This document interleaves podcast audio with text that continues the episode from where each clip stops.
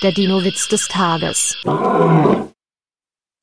Ein Postbote bekommt es mit der Angst zu tun, als er das neue Haustier der Familie Müller im Vorgarten entdeckt. Ein knurrender T-Rex, der sich mit der Zunge übers Maul leckt. Frau Müller versucht den Postboten zu beruhigen. Sie brauchen keine Angst zu haben, Herr Postbote. Sie wissen doch, Hunde, die bellen, beißen nicht.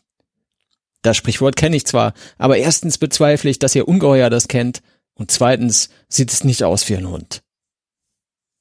Der Dino-Witz des Tages ist eine Teenager-Sex-Beichte-Produktion aus dem Jahr 2022.